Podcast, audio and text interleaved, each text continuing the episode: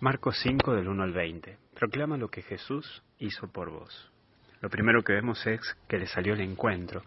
Y me pongo a pensar cuántos están como este hombre, desesperados, porque hay algo interior que no te deja estar en paz ni tranquilo.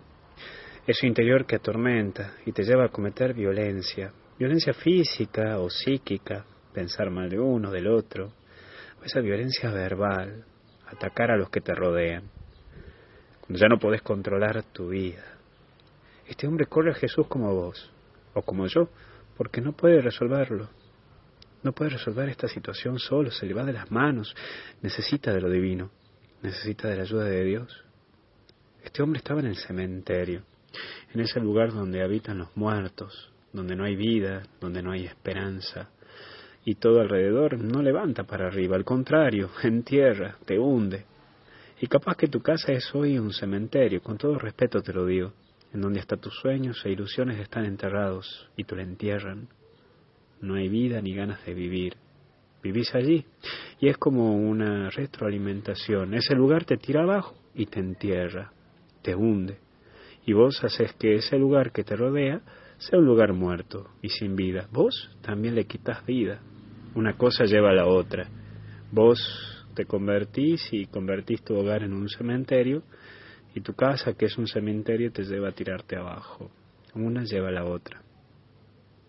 Pero dice también el Evangelio que nadie podía dominarlo.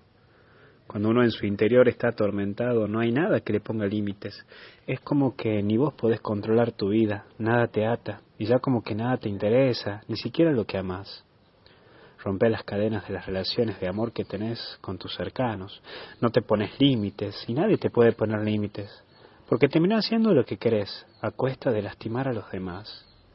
Y cuando vos no te podés controlar y cuando nadie te puede controlar, y encima herís a quienes querés y encima herís a quienes quieren ayudarte, entonces allí ya no sos una persona, sos un monstruo que lleva a que te teman incluso aquellos que te aman.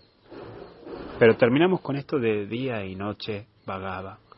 Un vagabundo es aquel que no tiene domicilio ni familia, no está estable.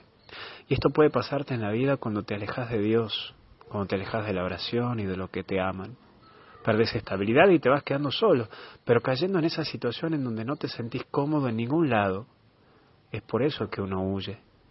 Pasa cuando ni siquiera podés estar en tu casa y te vas a un bar o a un café, porque no tolerás ver a los tuyos incluso andás de acá para allá, y con esa inestabilidad de la vida en donde todo lo que comenzás no terminás.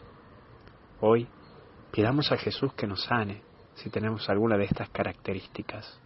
Jesús sana para que pases de la impureza a la misión de evangelizar con tu vida. Hasta el cielo no paramos, no te olvides.